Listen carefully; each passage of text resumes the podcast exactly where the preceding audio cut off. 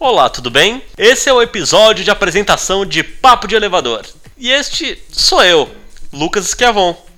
Não repara não, gente. Esse show aqui se dá bem no meio da quarentena no Brasil. Por isso, me dá um desconto aí, vai. A coisa tá tão difícil, mas tão difícil, que no outro dia me peguei brigando comigo mesmo. Mentira, mas quase isso. Bom, Vou encurtar o papo e aproveito que a palavra está comigo para te fazer uma pergunta direta. Você já ouviu um papo estranho, engraçado, bizarro, assustador no elevador? Bem, nem precisa ser no elevador. Com esse vírus aí é até melhor que não seja. Pode ser até fora dele. Eu já ouvi um monte, bem curioso por sinal. Alguns nem poderia contar aqui. Uns são de antes da quarentena e outros mais recentes.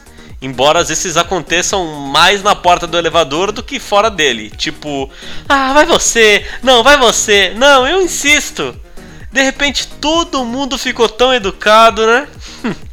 Só que não. Nem te conto os barracos que já ouvi. Bem, é isso, né?